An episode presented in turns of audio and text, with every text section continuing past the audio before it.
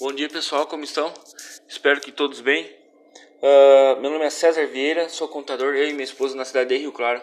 Venho por meio desse aqui passar algumas dicas de empreendedorismo, sobre tributação, sobre contabilidade, algumas dicas aí práticas aí para você estar uh, administrando sua empresa, mesmo seu pequeno negócio ou médio negócio, não importa o tamanho.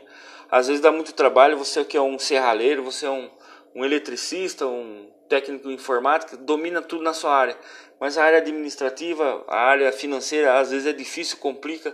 Às vezes é só você trabalhando, tem que fazer pagamento de conta, é, falar com o fornecedor, você eu faço tudo, né?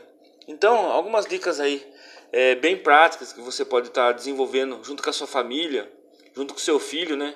Você já pode estar tá aí inserindo seu filho, ensinar ele a trabalhar, né? Não tem coisa mais bonita que tem. Um filho aí tá seguindo a carreira do pai, né? Uh, seguindo a carreira da mãe, ajudando, né? Uh, não tendo que contratar outra pessoa, ou se contratar outra pessoa até melhor. Mas se você não tem como contratar, você pode envolver a família, uh, as crianças aí, ou quando chega a certa idade já dominam a matemática, dominam a interpretação de texto, e você pode estar tá aí vinculando a família, fazendo uma ajuda mútua aí para sentar, fazer exercício, junto com os filhos aí, ensinar que a vida é dura, que a gente tem que trabalhar e fazer esse Brasil vencer, né? Fazer esse presidente, ajudar esse presidente a vencer a todos os desafios, a todas as críticas que ele está recebendo. A gente também, como se diz, está torcendo para ele, não sei se está fazendo tudo correto, a gente sabe que somos seres humanos, né? O, o presidente não consegue acertar 110%, nem 100%, né?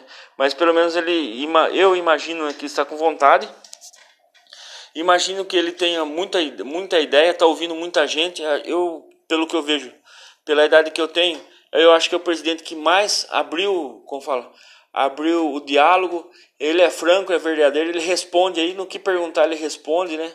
Tem sido massacrado aí pela mídia. A mídia poderia ser um pouco mais positiva no Brasil, né?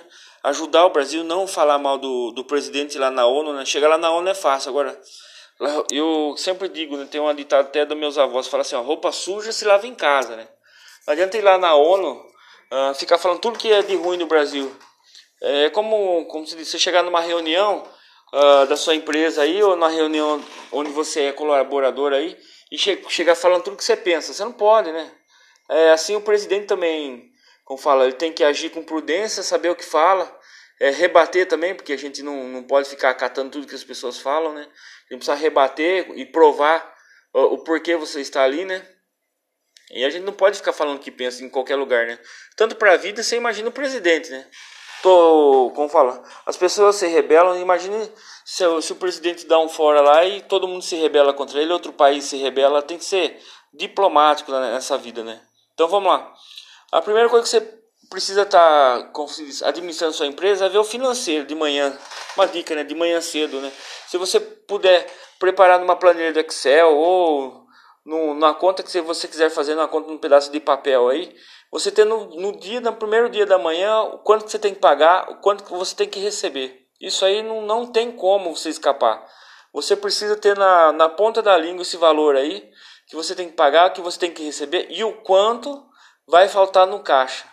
Ou se não vai faltar, você está com sobra aí, você está operando aí no azul aí. E se não está operando no azul, sabe que existe o fluxo de caixa, né? Sabemos que um período vai faltar dinheiro, você vai ter que recorrer a banco ou a fornecedor ou algum outro meio uh, de fazer esse capital de giro. Uh, tanto tomar um, um empréstimo aí para um, um giro curto, de, de curto prazo ou fazendo antecipação de recebíveis, né? Você manda para lá para o seu banco lá o banco toma as atividades deles lá de empréstimo aí para o capital de giro, né? Vai, você analisa também o percentual que vão cobrar de você. Uh, e é melhor você estar tá pegando um capital de giro pequeno aí, pagando juros pequenos, do que você estar desonrando com os fornecedores, atrasando, multa, juros, né? E o mercado também fala muito, né? Você não, não, não pode deixar o nome da empresa também ficar no mercado, né? O seu concorrente já fala, né? E, e também o mercado, o vendedor fala também. Então é bom a gente cuidar de todas essas partes, né? E sempre olhar a taxa de juros que o gerente está praticando.